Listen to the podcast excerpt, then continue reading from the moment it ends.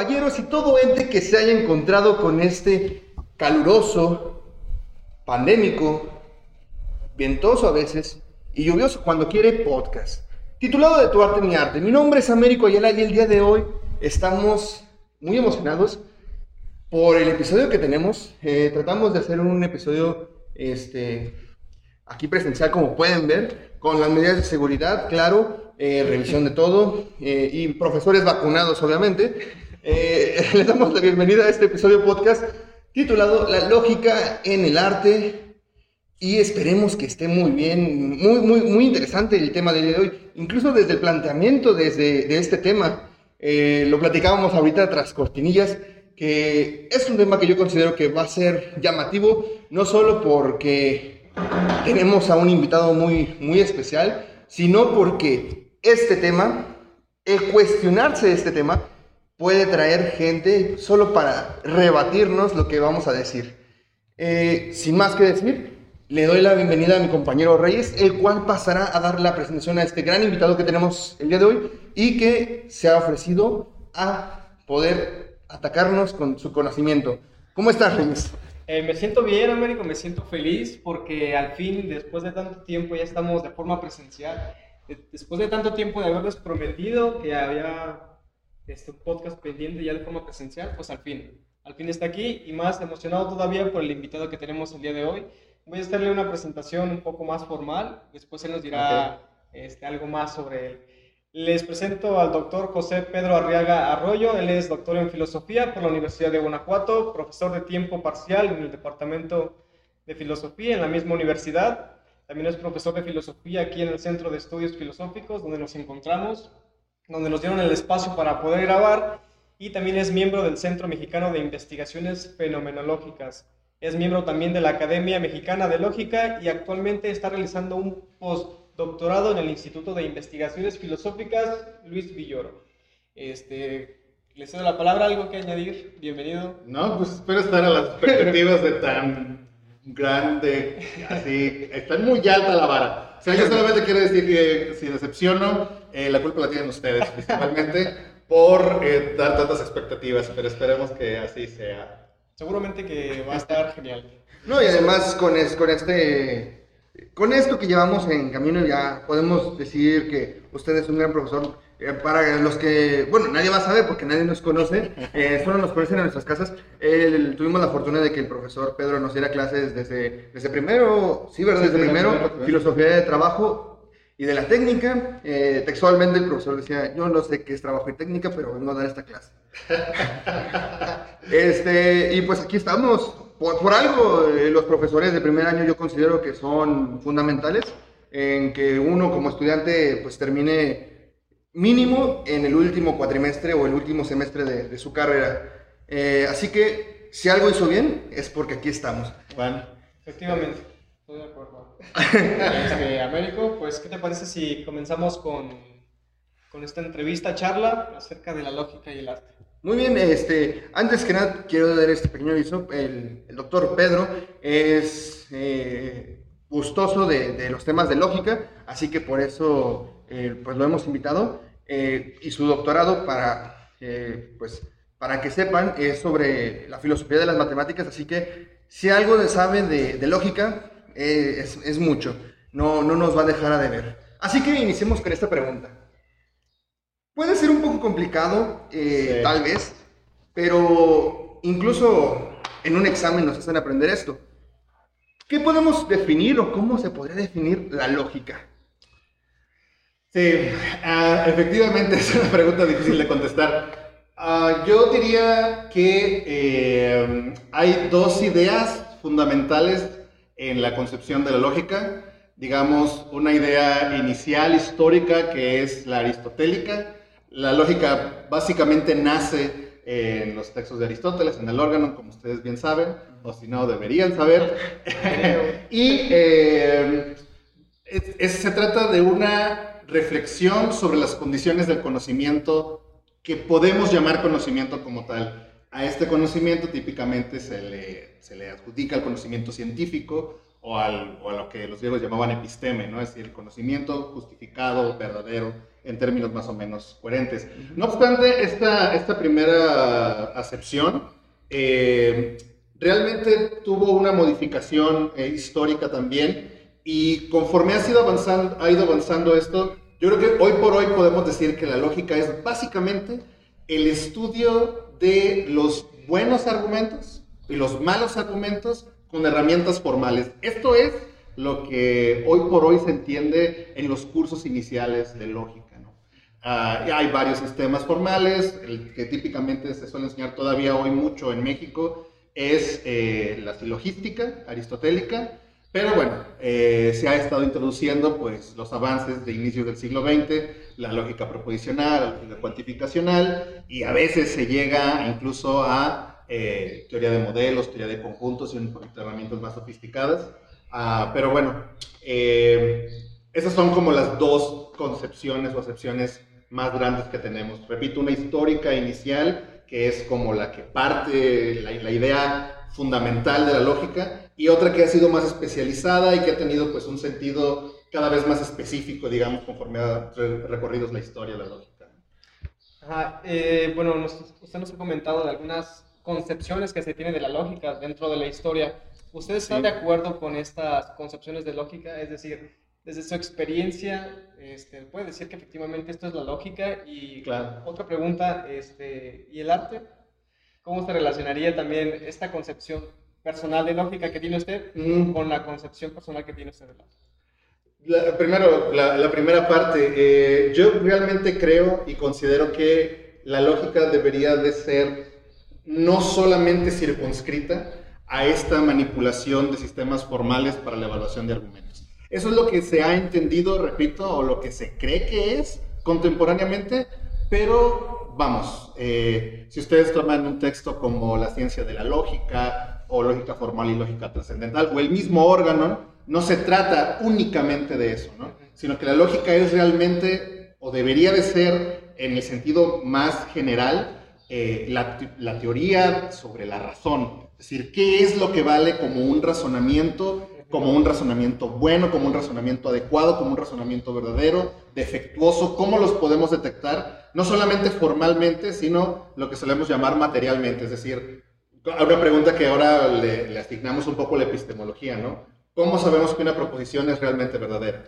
Esto, esto para mí también forma parte de la lógica en este sentido laxo, y yo eh, considero que este sentido está todavía ahí latente en muchas investigaciones, y, creo que es una cosa que nunca se va a perder porque es como propio, natural de, los estudios eh, de este tipo, ¿no? Preguntarse, bueno, yo tengo esta estructura formal muy bonita que sí funciona, pero ¿cómo sé realmente que esta proposición que estoy diciendo es realmente verdadera? Entonces, claro, ese, ese es el, el, meollo quizá del asunto, ¿no? Por otra parte, eh, aquí es donde vamos a empezar a, a mover las manos más, eh, y mientras más las mueva, seguramente es porque menos hilo conductor seguro tengo. Eh, la relación con el arte ha sido una relación, yo diría, de dos tipos, a riesgo de que esto pues es un esquema que casi casi estoy para salir al paso, ¿no? Una es eh, la inspiración que eh, no solamente de la lógica, sino de que cualquier ciencia ha tomado el arte, ¿no? por supuesto que, y aquí voy, va a ser quizá el autor que más voy a nombrar. Luis Carroll es, es, uno de los grandes nombres que se nos viene inmediatamente a la mente cuando pensamos en esta inspiración lógica, ¿no? Eh, existen los gatos sin sonrisas y las sonrisas sin gatos, este tipo de juegos eh, eh, metafóricos o, o, metonímicos que, que, hace Carroll están completamente inspirados en su conocimiento de la lógica, que es un conocimiento bastante, bastante bueno sobre lógica básicamente de este tipo aristotélico. Esa es como una, una acepción, esa es como una inspiración, una relación que hay. La otra es que realmente ha habido quien considere que hay una, este, una especie de estructura fundamental de las obras de arte, una especie de eh, reglas universales que acomodan de alguna manera las diversas poéticas de los, de los autores con sus obras. Esta es la parte sobre todo pues más complicada, más interesante también. Eh, y aquí obviamente la relación es, es es tensa, es oscura, es, bueno, tiene todos los calificativos que le podamos poner para decir que simplemente realmente no sabemos qué está pasando ahí, ¿no? Eh, lo, que, lo que quiero decir con esta segunda relación, básicamente, es que para muchos hay una relación que más o menos podemos reflexionar y develar sobre la verdad y el arte. Esta, esta idea es la fundamental un poco ahí, ¿no? Es decir, ¿cuál es el fin del arte? ¿Qué es lo que se debe expresar? ¿Cuáles son los mejores vehículos para expresarlo? Incluso la pregunta de si debe expresar algo en absoluto o no. Es, decir, todo esto, eh, pues repito, tiene esta relación como estructural o formal, ¿no? Entre lo que podríamos llamar, grosso modo, las poéticas y las obras en particular, ¿no? Espero con esto haber salido más o menos al paso de la pregunta. Según yo, sonó súper bien. Sí, igual, este, en la descripción de este video, ya sea de Spotify, YouTube o en las plataformas que nos sigan, eh, encontrarán un pequeño diccionario con todas las palabras para que puedan entender un poco de este diálogo eh, que estamos teniendo acá. Eh, es muy interesante, incluso nosotros que igual seguimos el paso con las definiciones que está dando, con los con conceptos que está dando, pero es muy interesante cómo se van utilizando para pues, llevar el discurso o la plática de, pues, de este tema. Aquí lo que me interesa, a partir de lo que decía de Luis Carroll, es lo siguiente. En la lógica se analizan argumentos. Básicamente. Ajá, básicamente, hablando a grandes rasgos, a grosso modo se analizan argumentos. En el arte escrito como la literatura, llámese este, poesía, novela, eh, cuento, eh, llámese como se llame, se puede tener eh, argumentación, y pongo de ejemplo, por, eh, por citar a alguien, Sor Juan Inés de la Cruz, que roza en ese sentido entre, entre filosofía y literatura y, y, que no sabemos en qué, en qué onda está. Por, por ejemplo, Federico Nietzsche. También. por muchos es considerado más que un filósofo, un escritor, ¿no? Y a través de su literatura, de sus aforismos, presenta una serie de argumentos un poco por ahí dispersos, pero se, organizan y aparecen, ¿no? Sí, es una, es una, es una pregunta, o es, es, una observación muy, muy difícil de clasificar porque las expresiones artísticas no suelen tener una única vocación o, tener una, una condición única que puedan compartir como universalmente, ¿no? Eh, esto, bueno, dicho a priori, desde el, es decir, dicho eh, sin tener como la evidencia de haber visto y tenido enfrente de todas las obras de arte habidas y por haber y que podrían haberse dado en el, en el mundo, ¿no? Entonces, eh, lo cierto es que sí hay obras artísticas que sí intentan establecer un punto, decir algo. Eh, y al hacer esto, efectivamente estamos en el terreno de la lógica, estamos en el terreno de la evaluación de argumentos. Una de las cosas más importantes y que de hecho se ha rescatado ahora, eh, por ejemplo, en el trabajo de Axel Barceló eh, o de Martín Castro Manzano, que también son miembros de la Academia Mexicana de Lógica, es lo que llamamos las argumentaciones pictóricas, ¿no? por ejemplo, no sé, para argumentar en contra del aborto, pongo una foto de un feto y digo, ¿me matarías? Eso es realmente una forma de argumentar. Buena o mala, este, elevada o baja, eh, tramposa, en la que puedo estar de acuerdo o no, pero es una manera de hacer un punto, ¿no? Eh, y claro, aquí eh, hay como una hermana menor o no sé cómo decirlo, hay una relación siempre curiosa con la retórica. Es decir, una cosa es establecer las condiciones de la verdad y otra cosa es realmente poder convencer a las personas de lo que estás diciendo. la verdad no siempre convence a las personas. Eh, a veces, de hecho, pasa lo contrario, ¿no? La verdad es más bien eh, contraproducente y por lo tanto preferimos ah, alejarnos o, tomar nuestra distancia o ser escépticos independientemente de cualquier evidencia posible con respecto de ella, ¿no? Podría ser como el caso de, de, la pintura de Emiliano Zapata, ¿no? La que fue Oye, muy, claro. muy polémica hace, hace tiempo, el Emilio Zapata con tacones, Sí, sí, sí. para no mencionar toda la, toda la imagen. Sí, sí, con tacones y bueno, pues, es muy fácil de encontrar. Sí, sí. Eh, pero qué, qué buen, qué buen ejemplo, porque realmente, ¿qué estaba diciendo esa obra de arte? ¿Estaba haciendo un punto? ¿Un punto político? ¿Un punto ideológico? Es, ¿O simplemente era un juego de representaciones que permitían, eh, no sé, levantar la imaginación hacia otros lares, ¿no? O como la banana pegada en la pared, nada más. O como el obra. plátano, o como cualquier otra eh, obra de estas de cinco minutos, ¿no? Exacto. Este, eh, que, es- que siempre, siempre ahí hay algo, este, ¿cómo decirlo? Algo como que nos pone a dudar de, de su, de, su, de su cualidad misma. Y bueno, esto incluso puede darle, dársele valor artístico, ¿no? De, el plátano me hace dudar de lo que es el mismo. Eh, pues bueno, sí, supongo. Eh, pero eh, esa, este tipo de, de, de obras como las que mencionas que son fuertemente polémicas o que tienen una cierta carga polémica, que tienen una carga política, por ejemplo, eh, podemos contarlas como una argumentación también, ¿no? Eh, por- el Marqués de Sade se viene a la mente también, También. inmediatamente, ¿no? Eh, no sé, por ejemplo, Pierpaolo Pasolini eh, haciendo eh, los, eh, los días en, en Sodoma y también haciendo el Evangelio según San Mateo. Es como, ¿cuál, no?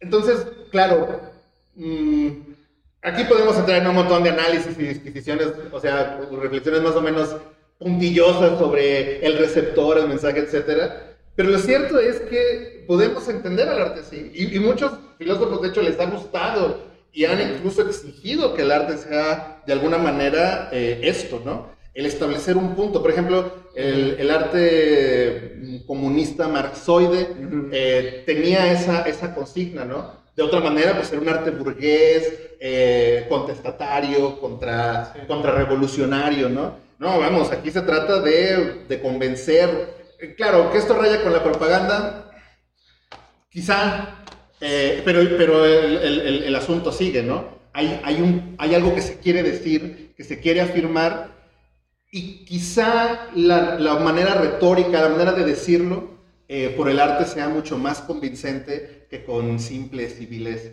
palabras y argumentos puestos como todos los hombres son mortales. Sí, de hecho esto me, me recuerda mucho, no, no voy a decir ni, ni el nombre ni, ni la escuela, pero por ahí se rumoraba un- una tesis que hablaba sobre el valor estético de la música de banda Ajá. eh, y pues y cómo, no, no voy a mencionar porque no sabemos cómo le, cómo le pega a la persona o a la institución, así que nos reservamos nada más el dato de que una persona se planteaba este tema de la música de banda y su valor estético, así que yo pienso que también es una forma muy rica eh, en la cual se aborda, ¿no? O sea, tratar de abordarla, porque a veces, igual como usted nos dice, también es nuestro profesor de seminario de tesis, debo mencionar, que, la que a veces que planteamos una hipótesis y que no solo, no, no es de que vayamos a ir directamente a demostrar la hipótesis, sino que vamos a ver si se afirma, si, se, si la negamos, si, Claro. queda ambigua. Este, y pues yo pienso que por eso es interesante que se, se meta un poco esto. Aunque suena gracioso, la verdad, esa, ese título, este, es interesante el que el solo hecho de cuestionarse. Claro. Sí, pues ahora que lo mencionas, de hecho por ahí hay, hay un libro eh, de un autor español, eh, Ernesto Castro, que trata sobre el trap. Y es una Ah, vocación sí, sí. filosófica. Sí, Yo no lo he, yo no lo he leído, pero eh, vamos, hay eh, como esta necesidad de pensar y de comprender de alguna manera, de darle sentido, incluso a esas expresiones que difícilmente podemos llamar artísticas, ¿no? o, que no, o que no concuerdan con la idea típica del gran arte y este tipo de cosas, ¿no? Eh, yo creo que por ese lado también hay una relación, si no bien con la lógica, sí con el pensamiento, a veces se quiera o no, ¿no? ¿Qué, es lo que escuchamos? ¿Qué es lo que vemos? ¿Por qué lo vemos? ¿Por qué juzgamos que una, tele- una serie, por ejemplo, de Netflix es buena y otra es mala? ¿Cu- cu- ¿Cuáles son los criterios? Hay una cosa bien, bien importante aquí que yo creo que va como al centro del, del asunto que estamos tratando. Donde hay criterio, hay racionalidad de algún tipo. Esto es como, y, y vamos, uh, casi como por default, ¿no? O sea, por obvias razones. Si hay un criterio, criterio y razón son como medidas, son como condición de discernir, ¿no? Entonces, qué curioso que lo querramos o no, que en la vida cotidiana tenemos expresiones artísticas preferidas y no. O sea, esa es como la, la, la cuestión eh, que yo creo que intriga a muchos estetas eh, y que eh, pues no es trivial, ¿no? Es realmente importante e interesante eh, preguntárselo. Y por ahí también hay, hay, una, hay una especie de incipiente o de, de como racionalidad o lógica estética que quiere como emerger, ¿no? No lo sé. Eh, eh, es, es, una, es una reflexión un poco al vuelo, pero vamos, eh, también se puede encontrar esto en la historia de la filosofía sin mayor problema. Exacto. Entonces, regresando a la pregunta. regresando al tema central. Había una pregunta. Eh, podemos decir que efectivamente sí puede haber una argumentación dentro de las obras artísticas, ¿no? Yo creo que hay obras artísticas que pueden ser tomadas como argumentos, sí, sin duda. Dependiendo de la intención del autor. Esa es, una, esa es una muy buena pregunta. ¿Depende de la intención del autor o depende más bien quizá del receptor completamente, ¿no? Eh, la Capilla Sixtina en su época quizá fue también semipropagandística, ¿no? No todos tenían en su techo así un fresco, ¿no? Por uno de los grandes maestros del Renacimiento. Entonces tenerlo ahí eh, era una cuestión eh, importante. Um, y claro, eso también tiene que ver con el contexto en el que la obra se, se crea, ¿no? Una de las cosas que, que, es, que es más difícil para la lógica, digamos, de, de, la, de la, vida real o de, o de, la argumentación real, es que lo que decimos, aun cuando queremos decirlo con, con seguimiento, ¿no? En, eh, como dicho muy técnicamente, que nuestras inferencias sean correctas.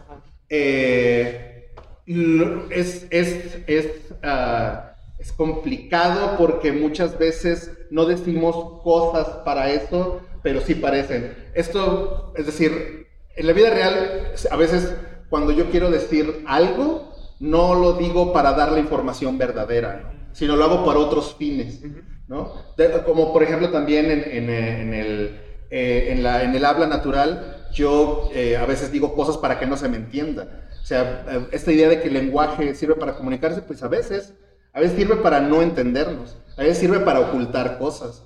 Eh, y, y, la lógica tiene que ir así con unas herramientas más o menos uh, apuntaladas, más o menos finas, a esta jungla que sí salvaje que es las cosas del mundo real y de la vida real.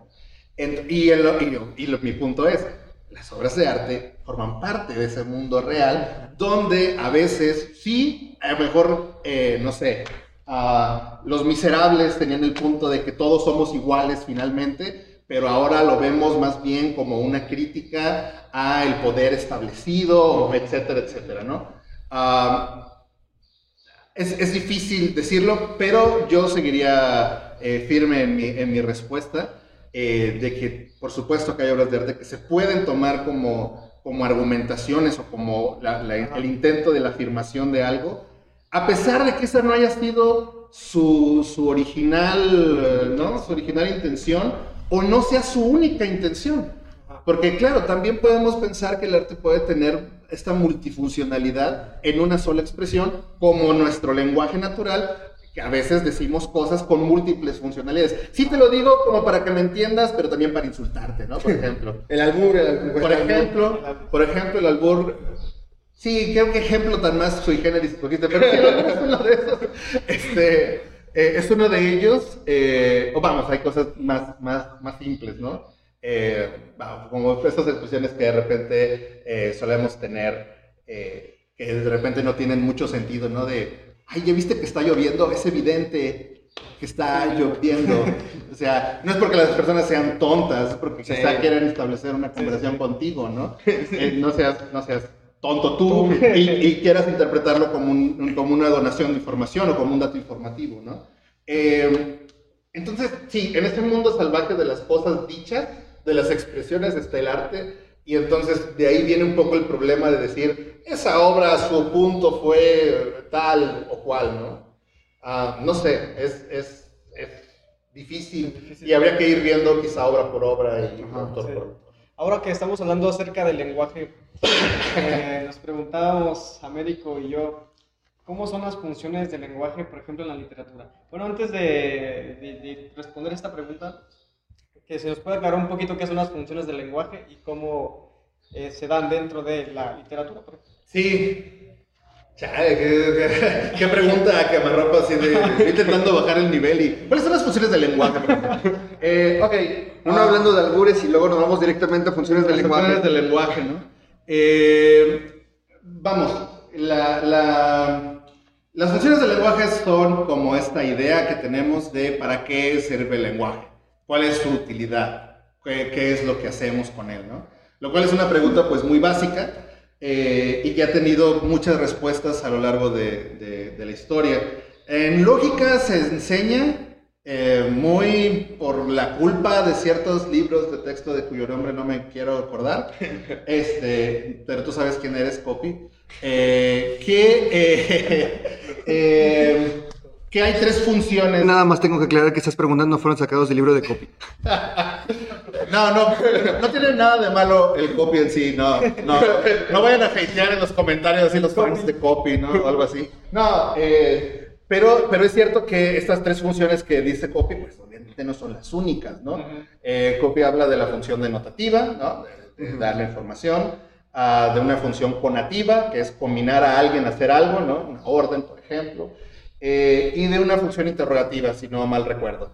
Pero es obvio que, como digo, pues hay muchas más funciones del lenguaje, ¿no?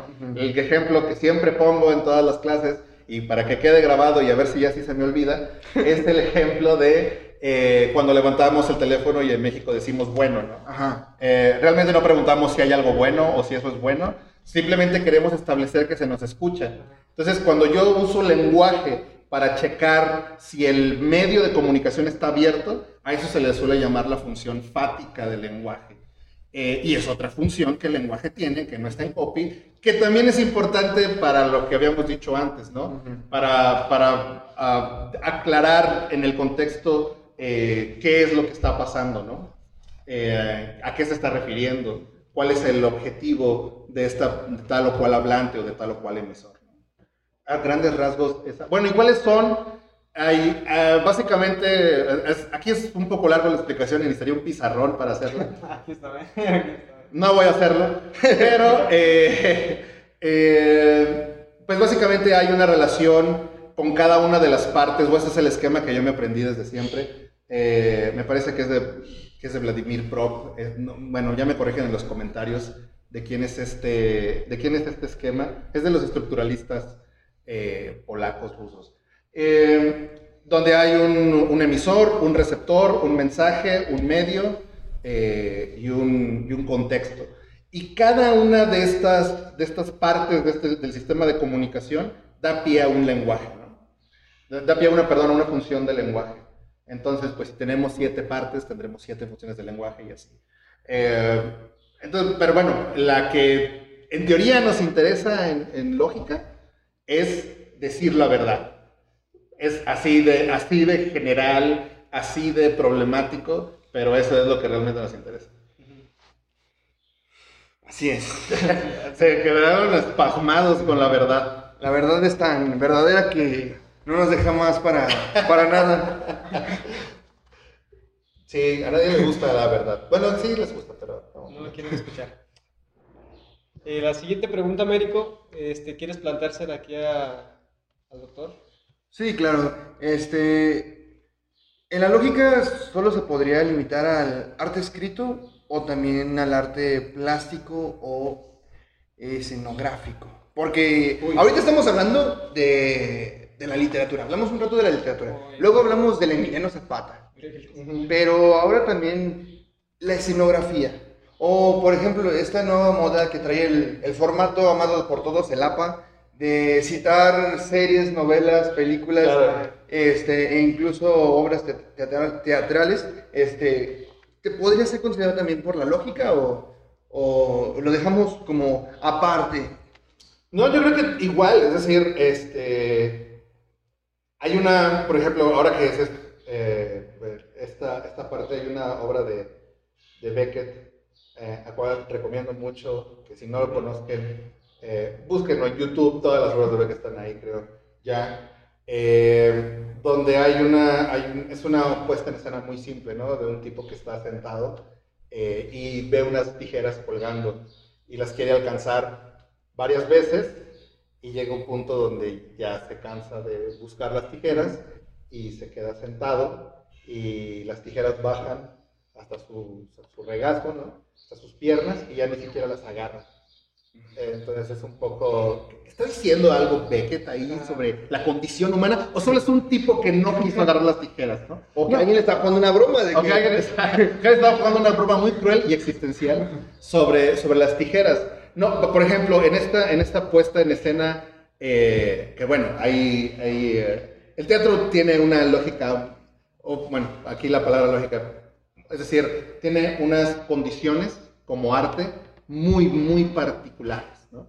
Eh, bueno, sobre todo el hecho de que tenga que presentarse, de que la cosa sea una puesta en escena.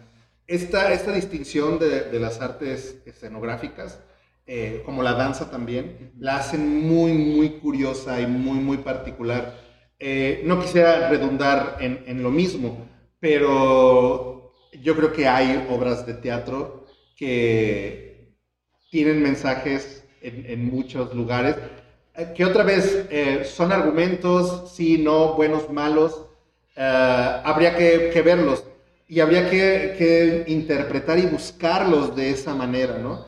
Eh, yo creo que ese es como el principal asunto, como, como lo que podríamos preguntarnos así para, para poder reflexionar un poco sobre esto, ¿no?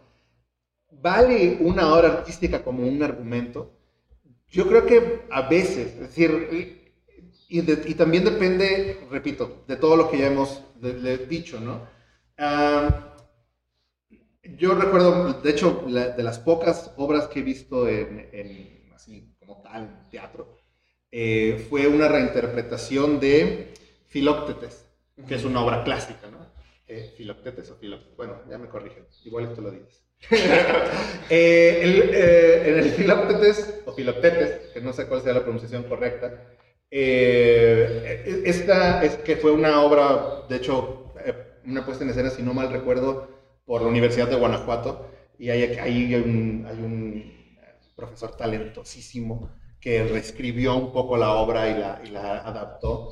Eh, y tiene una parte que son de esas cosas que se te quedan en, el, en, la memoria y porque te impactan, ¿no? Dos cosas, les voy a comentar dos cosas que, que se me quedaron así como para siempre, ¿no? Una es que eh, no nos permitieron entrar al teatro porque la obra tenía que empezar primero. Es decir, eh, y esto, esto me pareció una, una locura y una genialidad absoluta. Ya conocemos a los actores y su... Pero, pero es, es, es- es bien interesante esto, porque no, no te sientas y recibes un espectáculo, sino que el espectáculo está y tú Ajá. ingresas. Exactamente. Eso, es- eso me pareció una patada de genialidad. No sé qué tanto lo hayan hecho, no conozco suficientemente de dato para decir qué tan original es. Y estaba cayendo eh, papelitos eh, así despedazados que simulaban nieve y está Filóctetes barriendo eh, con una luz azul eh, en el centro del escenario y suena de fondo una canción ah, de una banda que se llama Tiger Lilies, búsquenla, este, que se llama Suicide. Eh, y, la- y una de las, de las, no sé por qué estoy codado con tanta especificidad, pero es que se me quedó así como una, repito, como una patada en, en la cabeza. Eh, y y la, como un estribillo de la canción es Sweet Suicide, Release Me. Es decir, dulce suicidio, libérame. Y eso es Filóctetes, eso es la obra. Entonces, pues, esa especie de proemio al que uno entra, lo, resumía el sentido de la obra, ¿no? Sí, sí, sí. Eh, hay ahí un mensaje, hay ahí algo de una, una afirmación sobre el hecho de la obra. La pregunta es suficientemente interesante. Y también es muy interesante que, eh, que- ¿cuál es la información relevante que yo necesito para saber eso? les dije un montón de cosas que pasaron ahorita.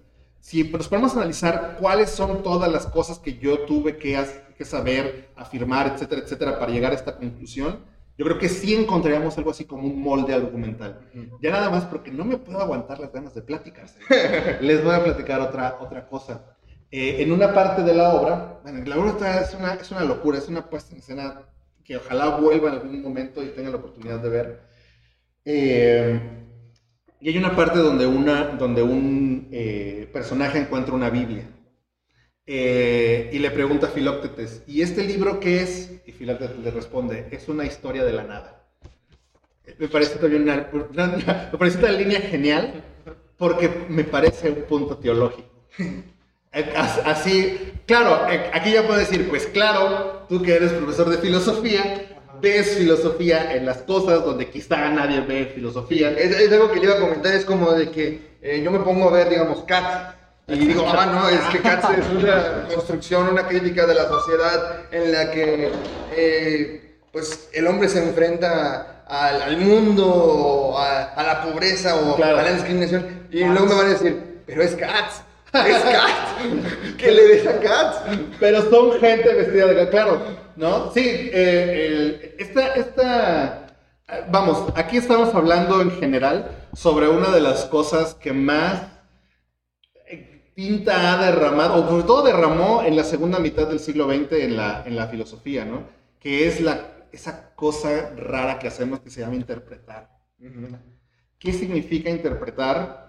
Y, para la lógica es súper importante y súper fundamental interpretar, porque tenemos que poder interpretar emisiones de los sujetos parlantes, digamos, como queriendo decir la verdad y sosteniendo esas verdades. Y puede ser que ese sea el caso, o puede ser que no. Es decir, quizá Nietzsche no escribió para convencer a nadie. Y por eso eh, los subtítulos, ¿no? ¿Por qué soy tan buen escritor? Y de hecho no nada razones de por qué escribo tan buenos títulos, ¿no? ¿Por qué tan buenos libros? ¿Por qué soy un destino, ¿no? sencillito, pues, eh, eh, eh, el, Federico. y, y, el punto es, realmente está, está hablando para establecer algo que es verdad. ¿O no será simplemente que su función es mucho más sencilla e incendiaria, que es precisamente esa, ¿no? La de hacernos dudar un poquito de lo establecido, ¿no? Hay una, una cosa, y, Nietzsche es rico en eso, ¿no? En esas pequeñas frases que te intentan como, de, sonó muy duro eso, que intentan como, perdón por la autoconciencia y lo meta de este podcast. A, quien está escuchando con audífonos, Sí. Sáqueselos un poco, disculpen, respiren, regresen en sí. Pero es para que despierten además. Eh, y, y, cuando dice, por ejemplo, el, el, ojo no sirve para ver, la mano no sirve para agarrar, es simplemente para que quizá para que desconozcamos esas funciones que le damos por sentado, etcétera, etcétera, ¿no? Eso, sería un poco, un poco el asunto. entonces, eh, yo creo que lo verdaderamente, ya voy a, eh, un poco a, irme a, curar en salud, un poco lo verdaderamente importante es que pensemos estos temas con claridad y los podamos, los podamos discutir, porque son temas súper interesantes y, tienen que, que, ser estudiados, yo creo, con mucho más eh, aplomo. Y la lógica en general, sobre todo la lógica que enseñamos en las, en las escuelas, no suele eh, poner ejemplos de este tipo de cosas, ¿no?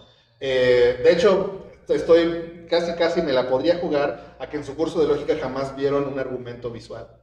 No. Porque, porque tenemos esta idea de que el lenguaje dicho es nuestra mejor herramienta posible porque es, y también es ah, de repente medio falaz. No es, no, a veces no, a veces, como también solemos decir, eh, popularmente una imagen vale más que mil palabras.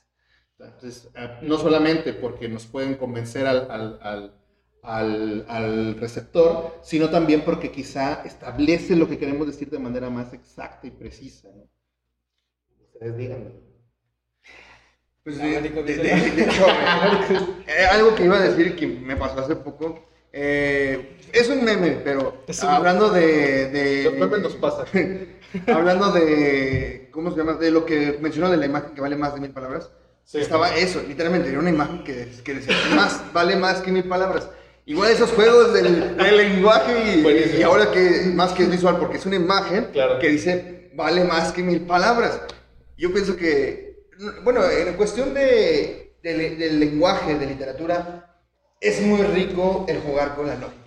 El Claro. jugar con este juegos de palabras eh, y luego combinarlo con simbología eh, enriquece mucho a, no solo a la dinámica de la mente de procesar lo que está viendo o leyendo, sino que también lo enriquece en uno en cuestión de que se deja de tomar todo en serio como eso que decíamos de que eh, vi, vi que está lloviendo o está haciendo calor, ¿no? Que obviamente está haciendo calor. No es necesario de que yo, lo- que yo lo exprese, pero es algo que nos hace, no sé, relajarnos más en cuestión de no hay que tener todo serio así. Pero nos libera, no sé, de esa prisión, yo considero de, de argumentar o de estructurar cada cosa que, que pensamos y decimos o que hacemos. Sí, ba- yo creo que. Yo, de hecho, considero que no otra vez, no solamente los lógicos, sino los buenos científicos, los buenos filósofos, tenían a- una habilidad muy desarrollada que suele ser eh, tildada de tesoro infantil, que es la imaginación. Poder imaginar es- no es para nada eh, eh, una, una capacidad trivial, es una capacidad cognitiva, es decir, algo que utilizamos para conocer las cosas, esencialísima. Eh, un, un niño que está aprendiendo las tablas y las puede imaginar, las puede representar en su cabeza, va a ser mejor eh, o va a poder, digamos, cumplir mejor esa función, esa pequeña tarea. Aunque sea de memorizar, no sé si a ustedes les pasa o, o- o no, pero yo cuando, cuando, cuando pienso en hacer una multiplicación, de repente veo la tabla en mi cabeza, 7 por 9, y veo, así como me lo enseñaban en el pizarrón, las madres agustinas. Vietnam. Madres Agustinas, recuerdo de Vietnam. No estoy diciendo nada ni explicando nada. Eh, no, a mí me. Saludos a las Madres Agustinas. Si alguna vez llegan a escuchar esto y están en Salamanca, un saludo. Les quiero mucho. Nunca cambien. Entonces, eh, eh, ah, sí, no, lo, lo que quiero decir es. Tomamos un ejemplo, un ejemplo muy sencillo. Borges. Que, que ya sé, que Borges es el típico y el clásico, me importa un bledo, es- sigue siendo genial. Eh, no puedes leer a Borges sin, sin tener ansia de imaginación. No, y, y claro, es decir, para captar su, su, su sentido, para, por- para seguirlo, para saber lo que te está proponiendo, digamos, en, en sus narraciones, hay que tener imaginación. Incluso este ser que se propone, ¿no? Eh, un ser imaginario, nada más que no me acuerdo cómo se llama, es una criatura que te va describiendo, pero que te la tienes que imaginar para, para Claro. procesarla.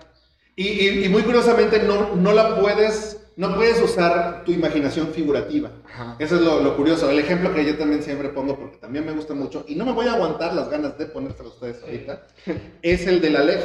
Es un Ah. cuento súper conocido. Si no lo han leído, están viviendo en el error. No lo hagan. Léanlo. Y eh, en el Aleph es un punto donde se ven todos los momentos de la historia al mismo tiempo, desde todas las perspectivas posibles. Es decir, está el infinito en un punto. Eso no puedes, no puedes imaginarlo en el sentido en que yo me imagino un unicornio, ¿no? Agarro un cuerno o un caballo y lo pego. Así no me lo puedo imaginar. No obstante, tiene sentido. Esa es la cosa más curiosa y es, es como una especie de eh, misterio esencial del sentido. ¿Por qué yo puedo darle sentido a esas cosas como todos los momentos de la historia en un punto? ¿Qué- y, qué y- y le puedo dar un sentido más allá de que, ay, qué bonito me hizo sentir. No, no, no. Le puedo dar una especie de sentido semirracional al asunto. Esas, esas son las cosas que... eh, de hecho, por ahí es que también yo me interesé en la filosofía desde siempre, ¿no? Por estas, por estas posibilidades de sentido como muy específicas que parecían, eh, pues esto, como imposibles desde otro, desde otro punto de vista. Y que como tú dices, nos sacan de la seriedad y nos sacan de la... Yo no diría de la seriedad, porque siempre hay que hacer, hay que hacer las cosas en serio, pero agradablemente. Ajá. Una cosa es ser serio, es decir, tener... Y otra- exactamente, y otra cosa es siempre andar así con la carota y, y es decirlo a gritos y etcétera, ¿no? Eh, se- seriedad siempre hay que tener. eh, otra- es decir, ligereza o, o- o manera para comunicarse y tal, bueno, esa es otra cosa, ¿no? Eh, Porque otra vez, uh, y esto lo quiero dejar muy claro, por ejemplo, otra cosa que a mí me encanta es, es, las matemáticas.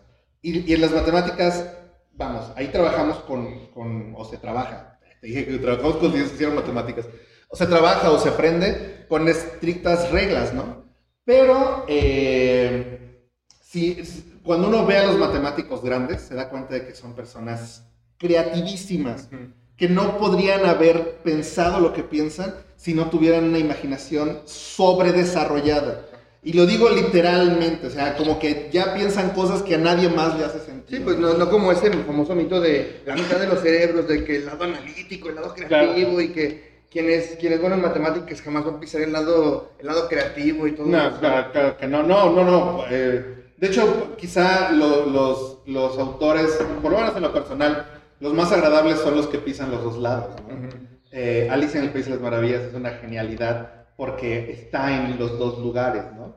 Eh, por, por, decir algo, ¿no? Los Cantos de Maldoror, por ejemplo, es otra obra que, que recomiendo mucho leer. Eh, está también un poco en los dos lugares y de repente es una, no sé si, si alguna vez lo han visto, es una especie de poema épico que de repente en una parte tiene un canto dedicado a las matemáticas y a su crueldad lo cual me parece la cosa más hermosa que haya visto este, literariamente hablando, ¿no? De hecho, yo lo solía poner como un epígrafe en mis cursos de lógica para que amaran la crueldad del rigor, ¿no?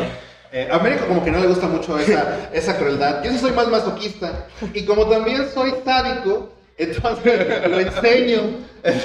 Tenemos, tengo un poco de ambas, ¿no? Eh, y, y, eso, eh, ve a los grandes, a los grandes científicos. Por ejemplo, Leibniz, cuando hablaba de lo infinitesimalmente pequeño y podía expresar eso en un sistema también metafísico, sí, o claro, no, no, por sí solo, ¿no? Por supuesto, tenía mucha filosofía medieval por detrás de sí, era un, era un sabelo todo, pero la manera en cómo él lo propuso y lo puso era una manera totalmente creativa e imaginativa, ¿no? Sí, incluso este, este Lavoisier, eh, el químico Lavoisier, que crea, pues, esta, eh, más bien descubre esta propiedad de la materia de la absorción del agua y que incluso con eso, bueno, no sé si usted sabe de, esta historia de Lavoisier, que es un químico que era encargado de llevar, eh, pues, las haciendas del reino de Francia y, pues, pasó algo muy chistoso que se dio cuenta de que podía, al echarle poquita agua a las cosas,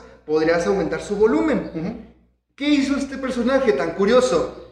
En esos tiempos el tabaco era muy importante, así que digamos de que le llegaban dos kilos de tabaco, pero al final salían cuatro kilos de tabaco. ¿Cómo? Le echaba agüita para que se hidrataba. Así que... Era como la multiplicación de los peces. Así que, ¿a quién se le ocurrió? En ese tiempo. Ahorita, pues, uno, uno piensa y sabe esa, esa teoría de la materia por, por este científico, pero en, en, ese momento, ¿a quién se le hubiera ocurrido que echando el agua a algo iba a crecer su tamaño o multiplicar su tamaño? Lamentablemente murió en la guillotina por fraude fiscal, pero, pero son historias que, que nos dejan la, los descubrimientos más grandes de, de, la ciencia en el mundo. Pero eso, a lo que voy es esto, esta, este ingenio para descubrir cosas o para encontrar cosas que la gente no se pensaba o pensaría en ese momento. ¿Cómo es de que se le ocurre a un personaje como este ponerle agua a un, a un, kilo de tabaco, o cómo es de que a alguien llamado Platón se le ocurre que hay un mundo aparte de otro. Claro. Sí, es, interesante esto que comentan de la creatividad, porque hace que un podcast hablamos sobre ciencia y arte, y nuestro invitado eh, exponía la importancia de la creatividad tanto en el arte como en el, en el científico, ¿no? Claro. Decía, poner, poner un ejemplo, ¿no? Copérnico decía, hace falta mucha imaginación para poder decir que este, la Tierra se mueve y que el Sol está estático. se requiere de mucha imaginación y mucha creatividad para poder mover esos, esas esferas celestes.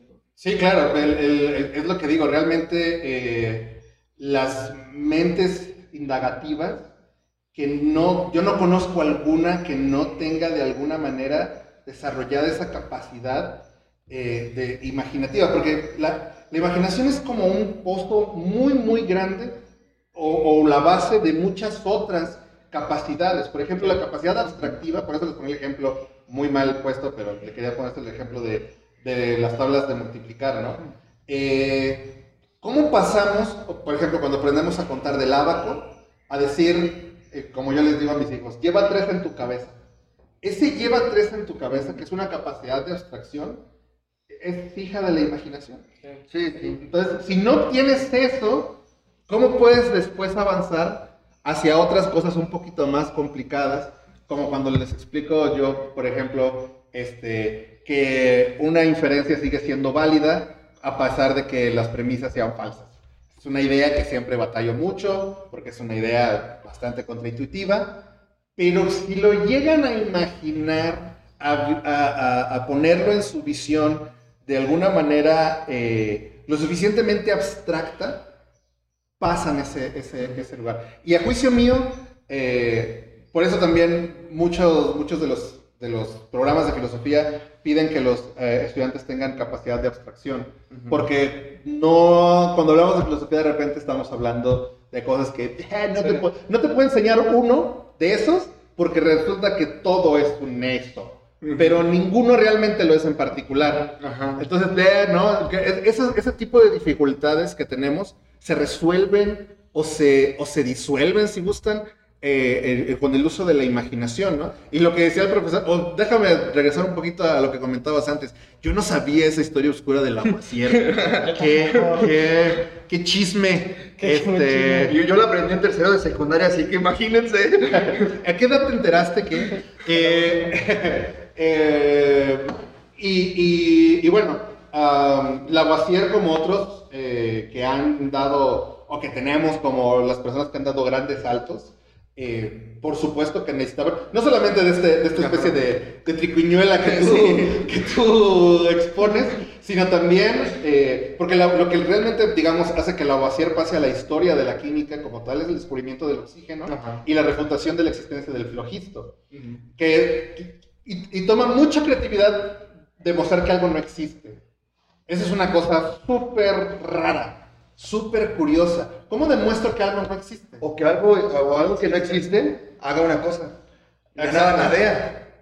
Claro. Eh, Eso está un poquito más Complicado, más complicado. pero- Pero, de la Lavoisier sí tenemos experiencias, por ejemplo. Lo cual me gusta más que esa, esa frasecilla que se cuela por ahí. Eh, y, y- y lo hacemos todo el... Y bueno, no lo hacemos todo el rato, pero la historia de la, de la ciencia eh, se, se basa a veces en buena medida en superar eso que creíamos que existía y no, ¿no? Yo siempre tengo dos ejemplos. Uno es el flogisto y el otro es el éter, que se creía que existía hasta el siglo... Final del siglo. XIX. ¿También se refutó? es una un- broma. Todos sabemos que, que ¿Qué sí. los libros de Harry Potter son verídicos? Eh, sí, vamos. este, o, o la teoría esta de la transfiguración del, del metal en, en oro, ¿no? Sí, sí. Eh, que bueno, se- según el decaimiento atómico es posible, solamente que se necesita un poquito de tiempo en la escala de los miles de años. Pero de ahí en más es posible. No digan que no es posible. Bueno, resumiendo esta, esta, esta enorme pregunta y respuesta, podemos concluir que si existen, que si podemos creer que existen los unicornios, tú puedes creer que puedes terminar tu tesis. Muy bien. ¿Cuál era la pregunta? La pregunta, Bueno, la- pues. Bueno, aquí hay otra preguntilla. Este, acerca del. Ya hablamos de un poco del teatro, de, de la literatura, vamos a hablar de la poesía en concreto. Sabemos que la, la poesía, pues, recurre mucho al lenguaje metafórico y simbólico. En este sentido, partiendo de nuestro tema principal, eh, la lógica puede opinar de esto, es decir, de la poesía en tanto que ésta hace el uso de la metáfora o de la simbología. ¿Qué Pues, nos dices sobre esto? Eh, quisiera decirles algo nuevo, pero realmente no tengo nada para ustedes. Yo creo que otra vez eh, hay, hay, hay poemas eh, que tienen esa... Incluso hay poemas que tienen como esta cuestión de una enseñanza de vida, ¿no? Este, una especie de... Las moralejas. Eh, exactamente, de moraleja a lo, a los Sófocles, ¿no? No, no, los Sófocles, no. A Qué, qué drástico, qué drástico. Este, no, sí, Sófocles, ¿no? Es el escritor griego que... Sí, el de que... No, de Sopo, es Sófocles, Sófocles. porque Sófocles es el más drástico, el de Edipo Rey. Sí, no, ahí la moraleja es no seas ser humano. Exacto. Eh, no existas. Regla número uno, ¿no? Bueno, eso decía Nietzsche, por cierto. La cosa es que, eh, eh, uy, híjole, es que, otra vez, eh, habrá poemas que sí, hay poemas que, que tienen ese punto, que dan razones, ¿no? Eh, que alaban ciertas cosas.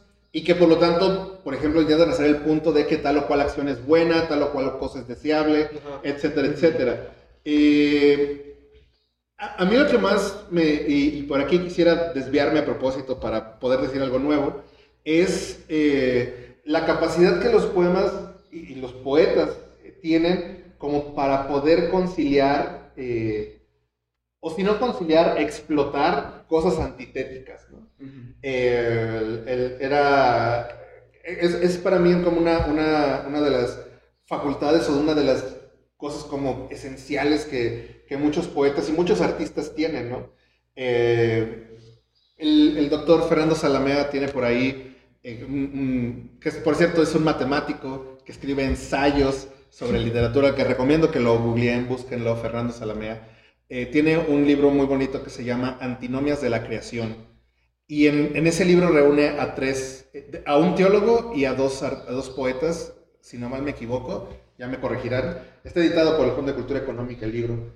Eh, y ahí precisamente habla cómo de estas condiciones antinómicas surge esa creatividad eh, artística, ¿no? Por ejemplo, sobre el teólogo, que, que para él es pues, un acto de creación, la, la teología, eh, habla sobre estas dualidades que constantemente encontramos, ¿no? Eh, un poco como eh, los peces volando y los pájaros nadando y ese tipo de cosas, eh, son, son fuente, son, no, no, solo son fuente de inspiración, sino son, repito, esta, este, este jugueteo que solamente puede existir en la poesía o en, o en ciertas expresiones del lenguaje, ¿no?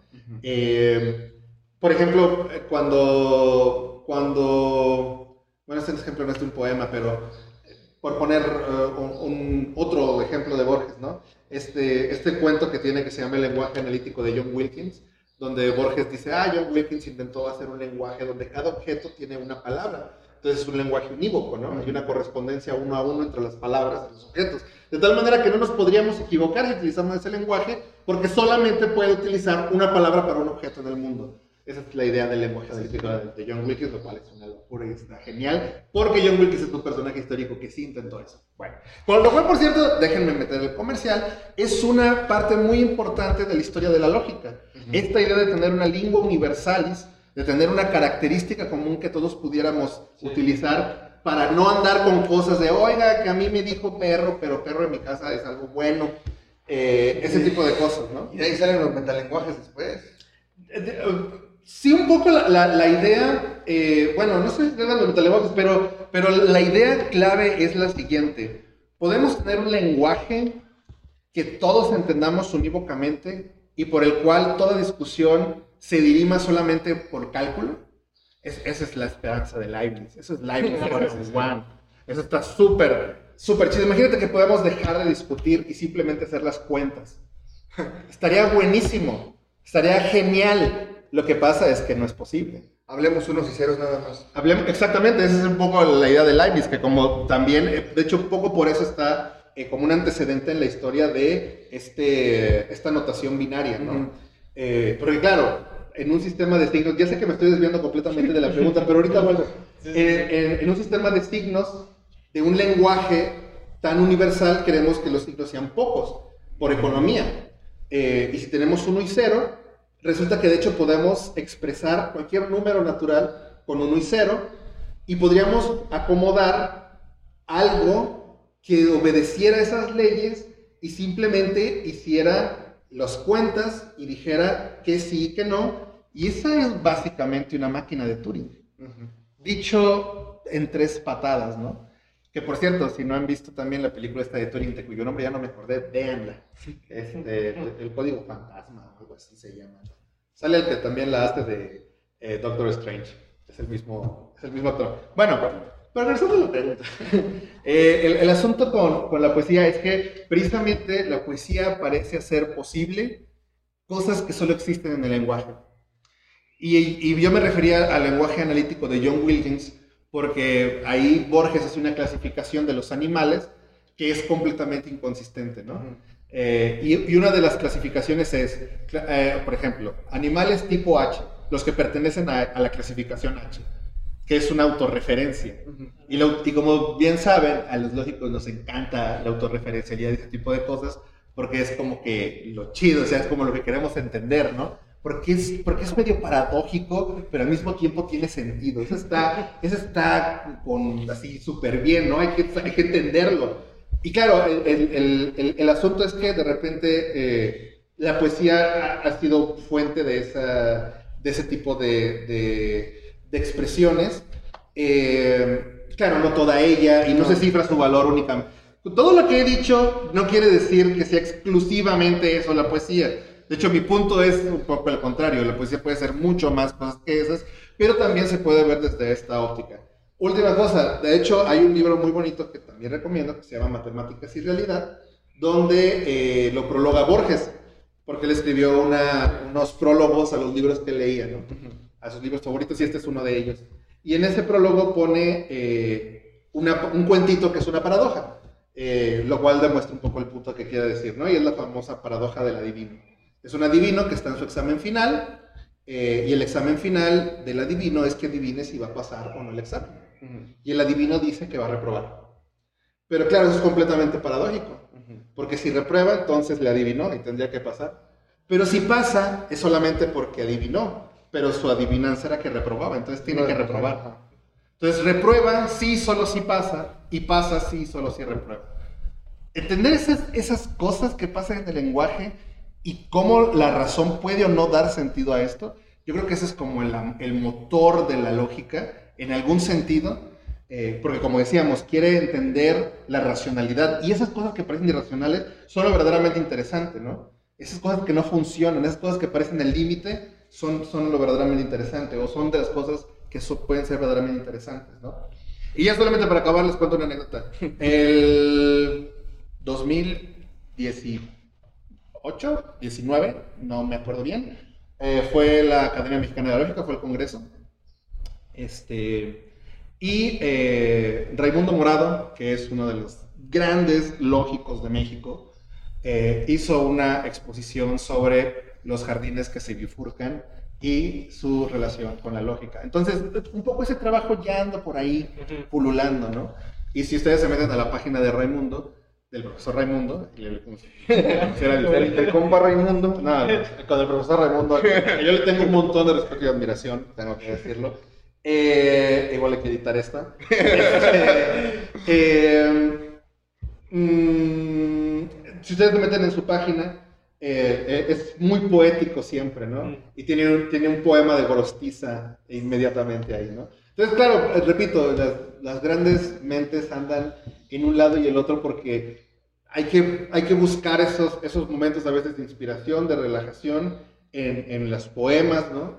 Eh, así sean poesía, poesía como muy ya rayando en el, en el sinsentido, uh -huh. eh, o poesía también muy militante, o poesía muy clásica, en fin, sabemos que hay todo un universo eh, poético, ¿no? Pero claro, al lógico seguramente le intrigará más lo que dice Luis Carroll, este, que no sé, este, algún haiku oculto, ¿no? De paz, o qué sé yo.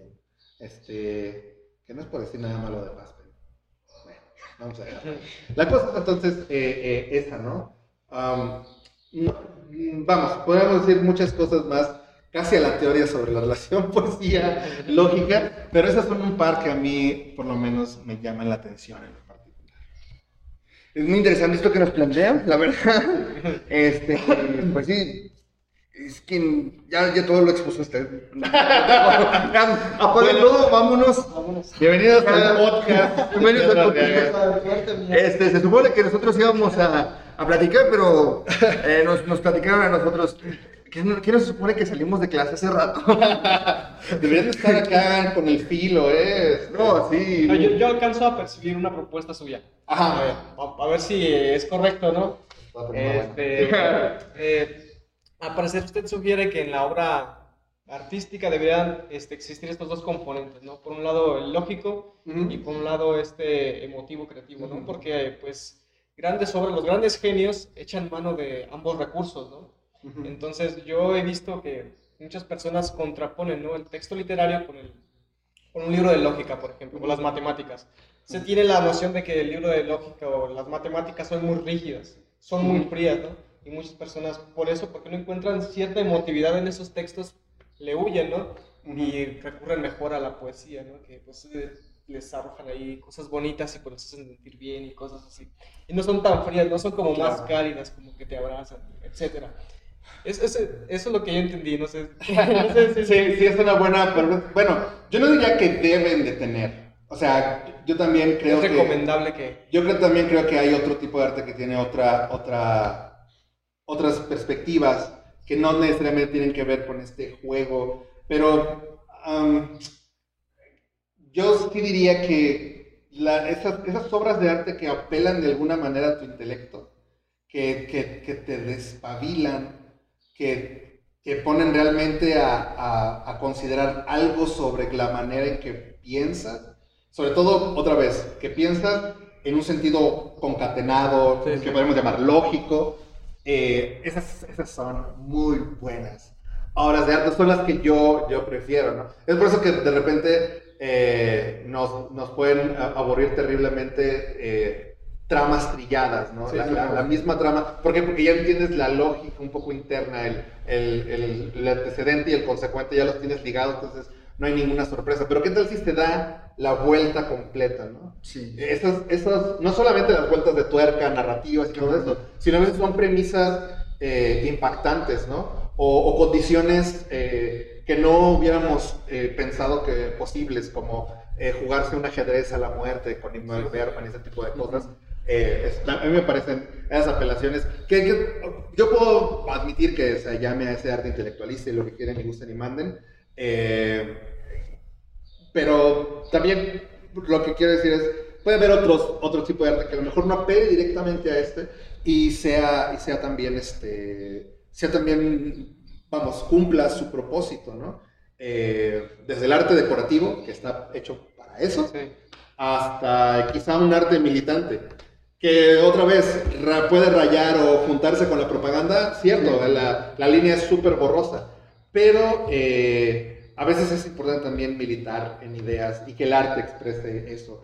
Eh, muchas canciones, por ejemplo, la literatura mexicana es un gran ejemplo de eso, ¿no? La, la literatura mexicana está como subsumida, embebida en buena parte, sobre todo la que nos enseñan. Yo, yo no soy un experto en literatura mexicana, ni mucho menos, y seguramente hay cosas muchas más, pero hay una especie de rara, o no sé si a ustedes les parezca rara o curiosa concentración en la literatura de las revoluciones, de la revolución. Sí, muy, ¿no?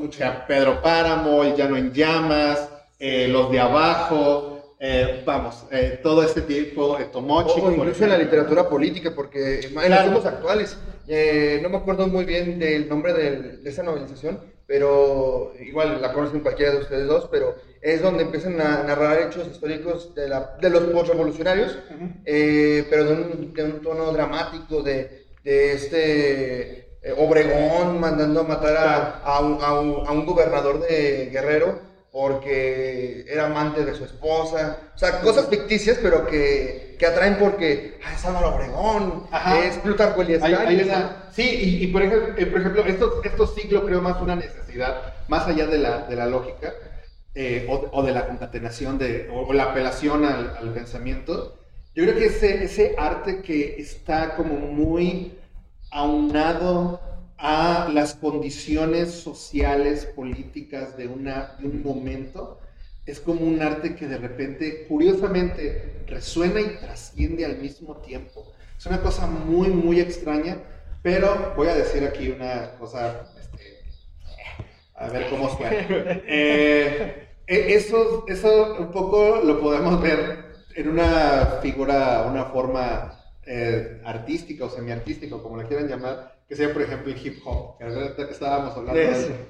Porque esas, esas narraciones que hablan sobre las condiciones de alguien, que fue su vida, que son reales, de repente trascienden toda una manera. Y lo mismo pasa con la literatura eh, mexicana, es decir, eh, sí, Pedro Páramo llegó buscando a su padre a un rancho desierto. Un tal Pedro Este, Páramo. Eh, sí, Pedro Páramo. este, no Pedro vengo, Páramo. vengo buscando a, a un señor que dicen que es mi padre, un tal Pedro Páramo. un tal Pedro Páramo, ¿no? Eh, y todo pasa en una localidad de México que podría ser cualquiera. Ese es lo más, hacia el día de hoy, ¿eh? Hacia el día de hoy todavía podemos ir así a Colima y encontraríamos algo muy parecido a, a esto que narra eh, Juan Rulfo, ¿no?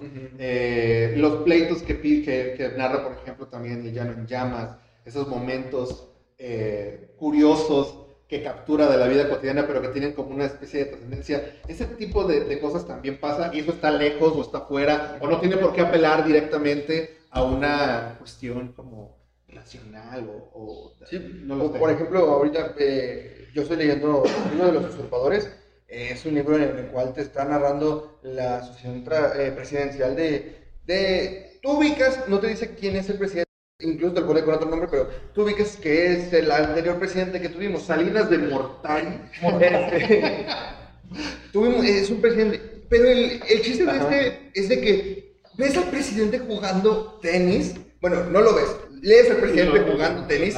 Este, jugando tenis con un campeón mexicano y a la vez de que varios periódicos mexicanos tienen problemas y, aparte de eso se encuentran en problemas amoríos de que un, uno de personajes principales están regresando cuando hay un tercero que, que, que quería la principal y empieza a hacer una maraña con problemas actuales políticos y luego al final terrorismo político. Es una obra que al principio es un poco lenta yo pienso pero una vez que le agarras el ritmo, te mantiene al Y es algo, es como lo que estamos comentando, de que, ¿cómo es posible que llame la atención tanto en la literatura mexicana algo así? ¿Por qué? Porque si uno le pregunta tal vez a, a una persona en la calle y le pregunta, ¿has escuchado de un tal Pedro, Pedro Páramo? La mayoría no te va a responder. Le gusta más la novelización. Este, porque incluso libros así como el que estoy narrando eh, llegan a convertirse en novelas. Por ejemplo, en Netflix ahorita hay una que se llama El baile de los 41, basado en un hecho real de aquí de México. Obviamente un poco más dramatizado para darle pues el giro cineasta. Pero como nos gusta recurrir todavía a, nuestro, a nuestra historia, como usted menciona, a nuestro contexto, a lo que fuimos, lo que seremos y, y eso es lo que más pega actualmente tanto yo pienso en la literatura, como en el cine, como en el arte. Vuelvo a citar, como decíamos hace rato, a Emiliano Zapata. Emiliano Zapata, un, personaje que ahorita sigue vivo en su mayor parte en el sureste del país, pero que por una imagen volvió a ser polémica en todo el país. O sea, ¿cómo es de que nos mueve tanto nuestro pasado? Sí, sí, sí, es lo que digo, ¿no? Este, el, el, arte tiene también esta relación con la cultura en la cual está enquistado. O sea, eso es, eso es el hombre, sus circunstancias, El, el, arte y, sus, y su momento. Pero lo que, sigue diciendo, lo que sigo diciendo que es también sorprendente es cómo esos momentos tan particulares de repente trascienden. Trascienden sus circunstancias, trascienden sus momentos, ¿no? Eh, no sé, ya vamos, no voy a hablar aquí de, de por qué lo, lo, hace. No sé si también sea cuál sea el, arte más consumido. Yo de hecho tengo la idea de que el arte es poco consumido eh, y lo que consumimos pues es más estas cosas de industria cultural, de, cosas más diseñadas pues para el consumo más, más expedito, ¿no? Lo cual, en lo cual también de repente hay cosas eh, muy puntuales, muy, muy, ah, pues sí, ¿no? Este, que te pueden mover el, el, el, tapete, eh, ya sea intelectual o política o emocionalmente.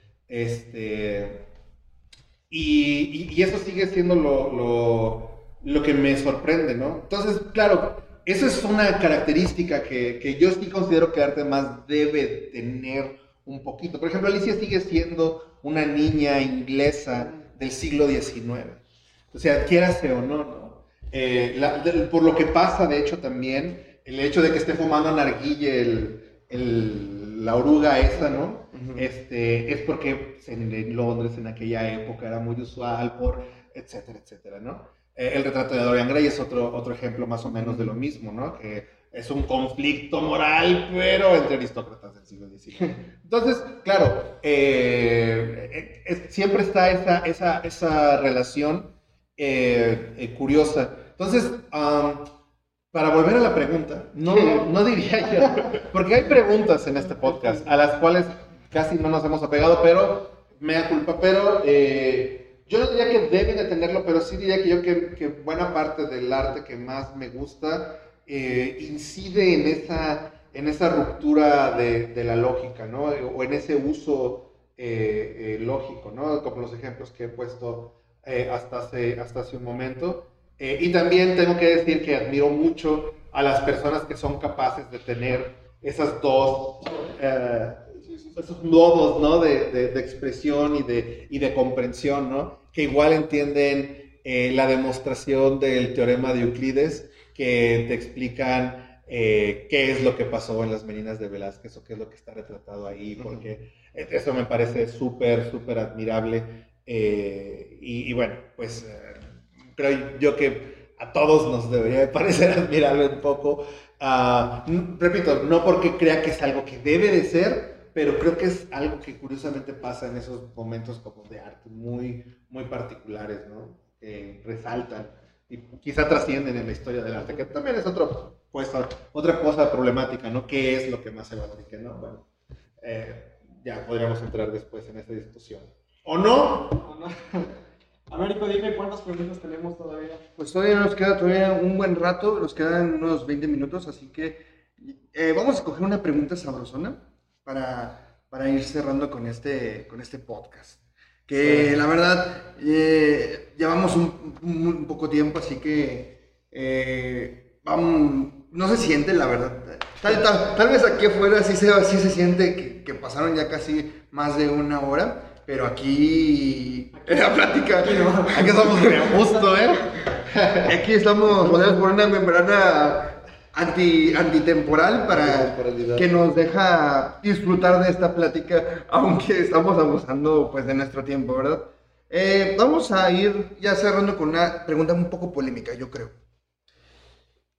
Hay inconsistencias en los discursos artísticos en cuanto que, digamos, un autor, no solo entre varios poemas que genera uno, varias obras que hacen o varios escritos que hacen, en el mismo escrito, en el mismo poema, en, el mismo, en la misma cosa, que un autor inicie hablando de un tema y que al final parezca contradecirse.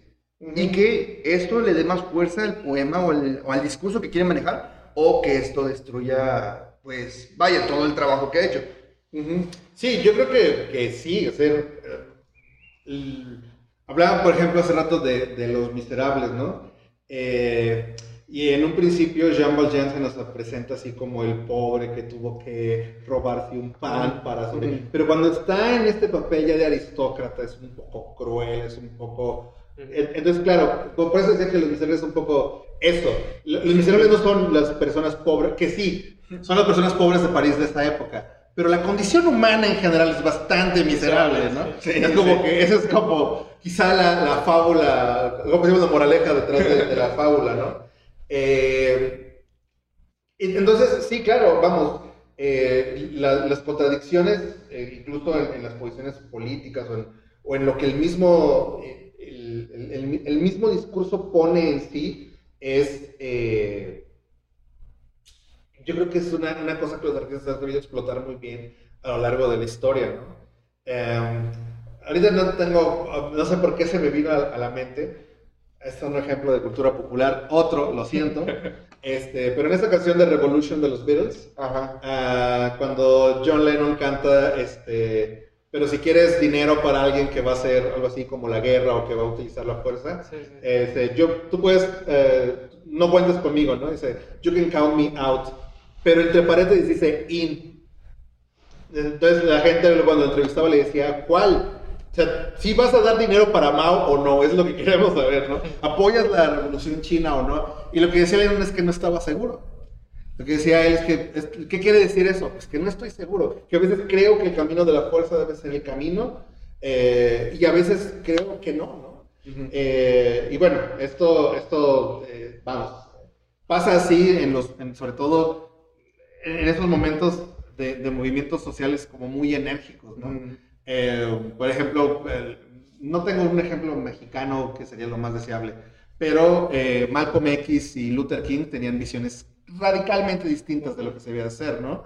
Malcolm X estaba por la violencia y Luther King estaba por, la, por los movimientos pacíficos. Bueno, Aunque que- después se me- que medio quiso convencer, eh, pero realmente nunca llegó al, al discurso que Malcolm X sí tenía, ¿no? Entre otras figuras, por ejemplo, de- del movimiento este de derechos eh, sociales este, gringo, ¿no? Pues no sé, yo, incluso podría pensar igual para contextualizar, o mejor dicho, para llevarnos a nosotros, que somos mexicanos, a, algo más cercano, este, podría ser como el general Marcos. Eh, claro, y pues los activistas actuales que, que tratan de, de llevar la- los derechos indígenas desde una manera más pasible, con, mejorando las calidades de derecho, mejorando las calidades de vida, tra- tratando de hacer las escuelas bilingües en, su- en sus zonas, y no solo en sus zonas, sino en toda la República que todavía se sigue trabajando en eso. ¿Y por qué traigo colación al general Marcos?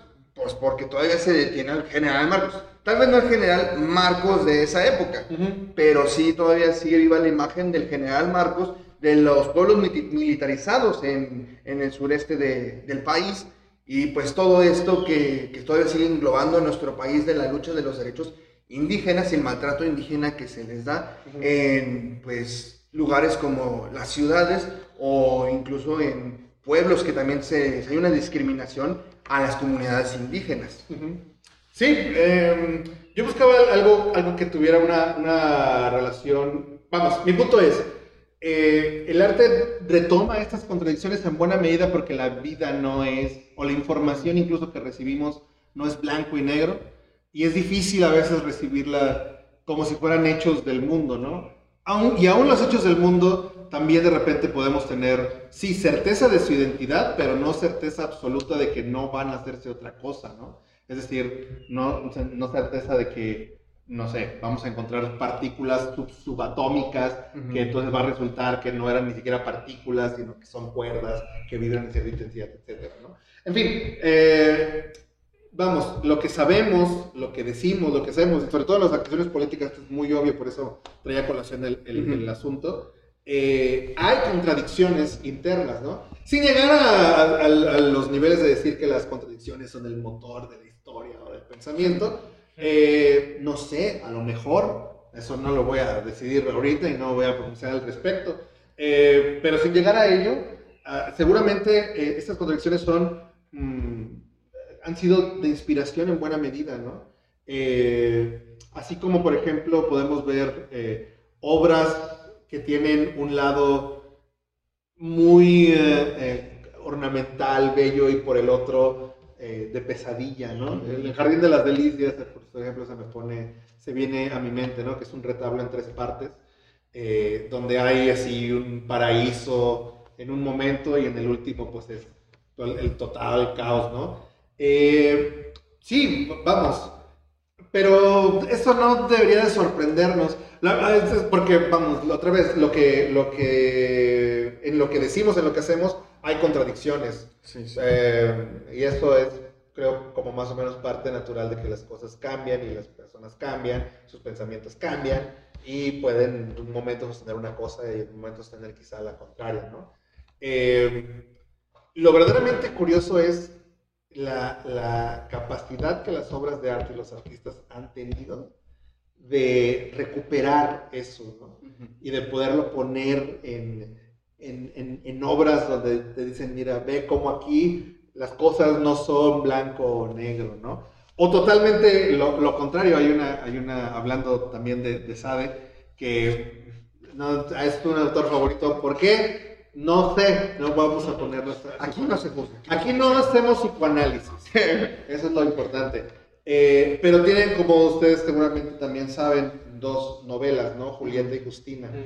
Eh, y básicamente una de ellas, eh, que es Julieta, es la historia de la virtud, ¿no? Entonces es, una, es una niña que siempre intenta portarse bien y termina en las situaciones más perversas de- del mundo y al final la mata un rayo, ¿no? Le cae un rayo y muere.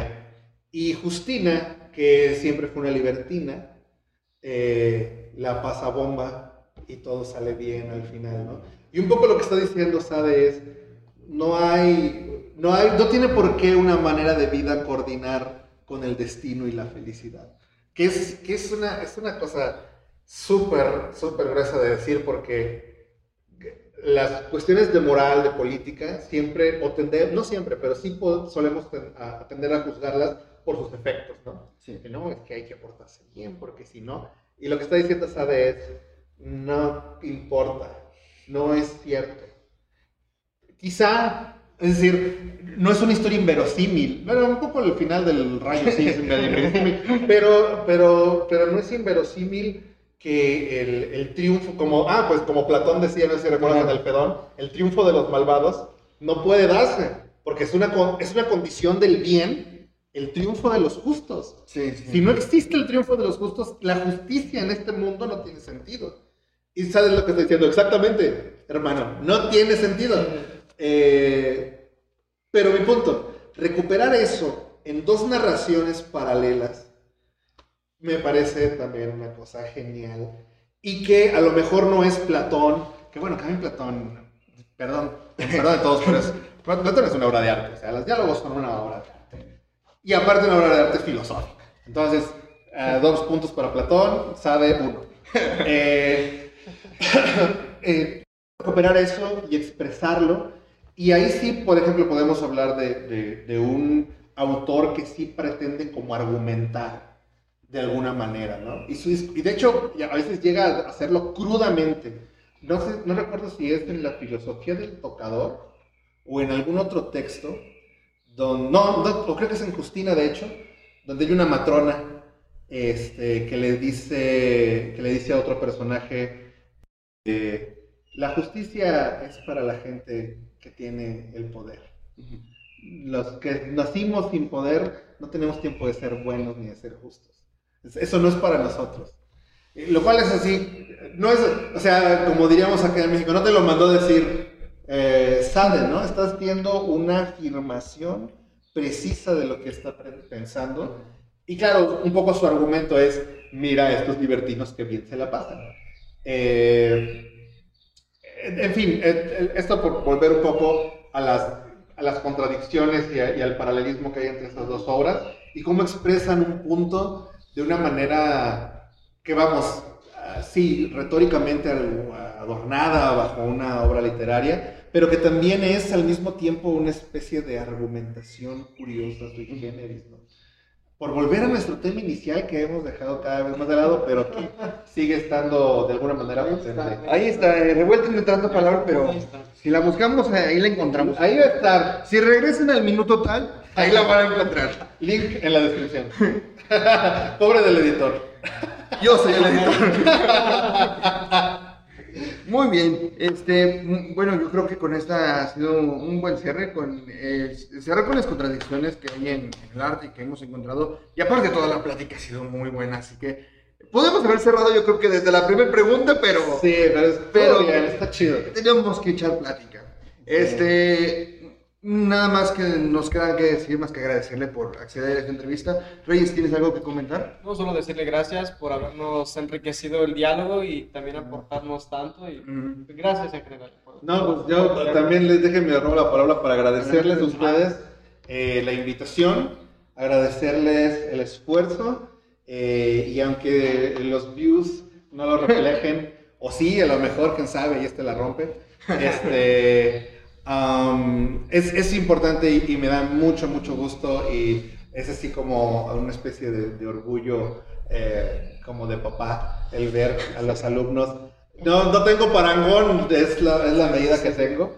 Eh, verlos hacer también difusión filosófica, que es una cosa que no es una opción para la filosofía, sino es una obligación de, del oficio, aunque ustedes estén en el momento del aprendiz, ¿no? Eh, no importa, no importa. Y no es que yo, bueno, yo soy profesional porque me pagan, pero es la única forma bajo la cual la definición de profesional se me aplica. Eh, todos, todos seguimos aprendiendo eh, de, de todos y ustedes cuando tengan la oportunidad no solamente de intercambiar con quien les platica, sino de platicar ustedes, se van a dar cuenta que no hay mayor enriquecimiento que la conversación y que esto se quede reflejado por ahí, que quede un espacio de esto guardado eh, en el internet va a ser, es, es algo loable ya de suyo, ¿no? Sí, sí. Entonces les agradezco. Ahí sí nos ven dentro de 500 años, si es que todavía sigue funcionando los servidores de internet. Un saludo para toda la humanidad. Así, así éramos de, así éramos en el siglo XXI y perdónenos por todo lo que Por nuestra vida Eh, loca. Ajá, y, y cuando se pregunten que por qué alguien pensó algo así tan loco, créanos que en nuestros tiempos también pensamos cómo se pudieron haber pensado cosas tan locas Sí, y llegar a lo que estamos. Claro. Para- cuando lleguen a descubrir cosas más geniales o cosas más eficientes para la humanidad o para el mundo, créanos que nos gustaría verlas. Hubiera estado bueno, hubiera estado bueno. Bueno, con, con esto creo Bueno. que terminamos la, la entrevista y pues nada más agradecer otra vez por, por, esta, por aceptar y compartirnos un poco del gran conocimiento que sabemos que usted tiene. Este, esto es de tu, esto es de tu arte, mi arte. Volvemos en un rato. Gracias.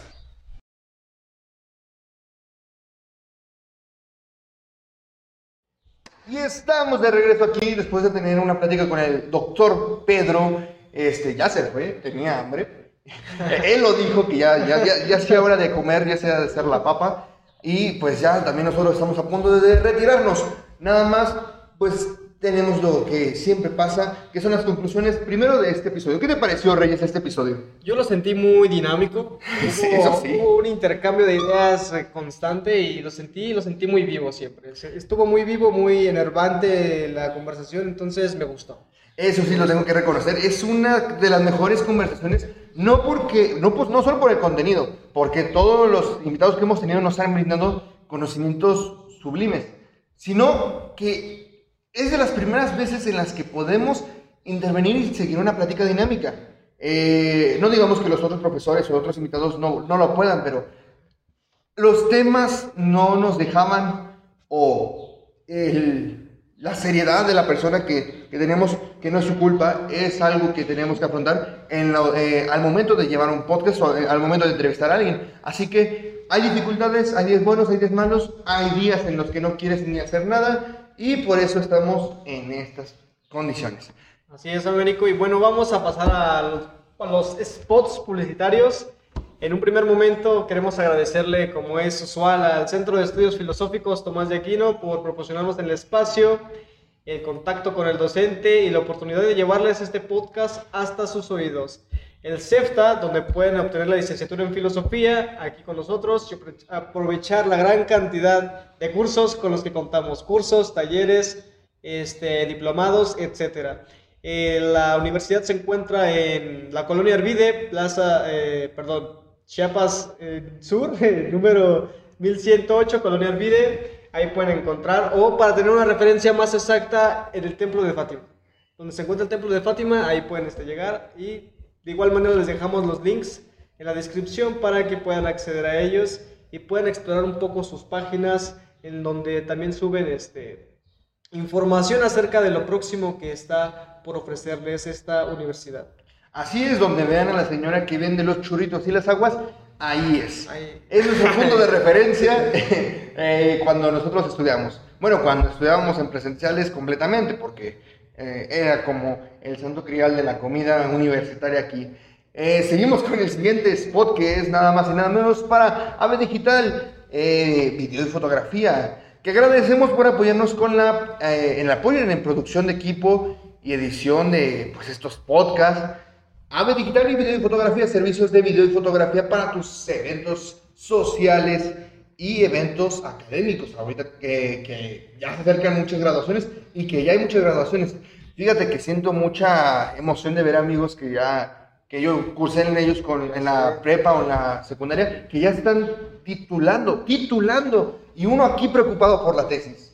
Seguimos entonces, ¿sabes? Digital, video y fotografía, eventos sociales y como dicen ellos, déjanos de ayudarte a, con- a capturar ese momento tan preciado. ¿Algún día me saldrá bien? No lo sé.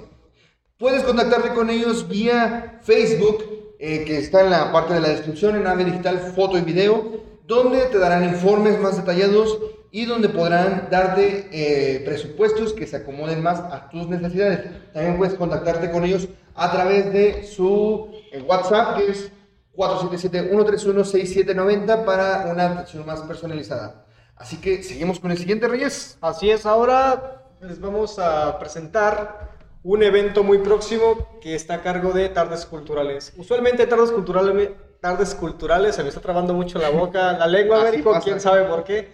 En Tardes Culturales ofrecemos eventos artísticos y hoy ofrecemos un arte que a mi parecer es un arte que está abriéndose camino y es un arte urbano, es este, el rap, las batallas de rap son muy este, populares ahora en día con estos enfrentamientos que organiza Red Bull, las batallas de los gallos, una cosa así. Y bueno, el próximo mes, el viernes 25 de junio, tendremos este, un video que es acerca de una batalla de freestyle que se llama Los Mutantes del Freestyle. Está comentado por aquí mi compañero Américo Ayala para explicarnos este, a los que no conocemos sobre este mundo urbano cómo se desarrolla este arte. Se va a subir a las 19 horas, entonces estén atentos porque ahí verán este, cómo se desarrolló este de las batallas de rap, de freestyle, mejor dicho, este, y pueden ver todo el desarrollo de esta, esta batalla. Américo.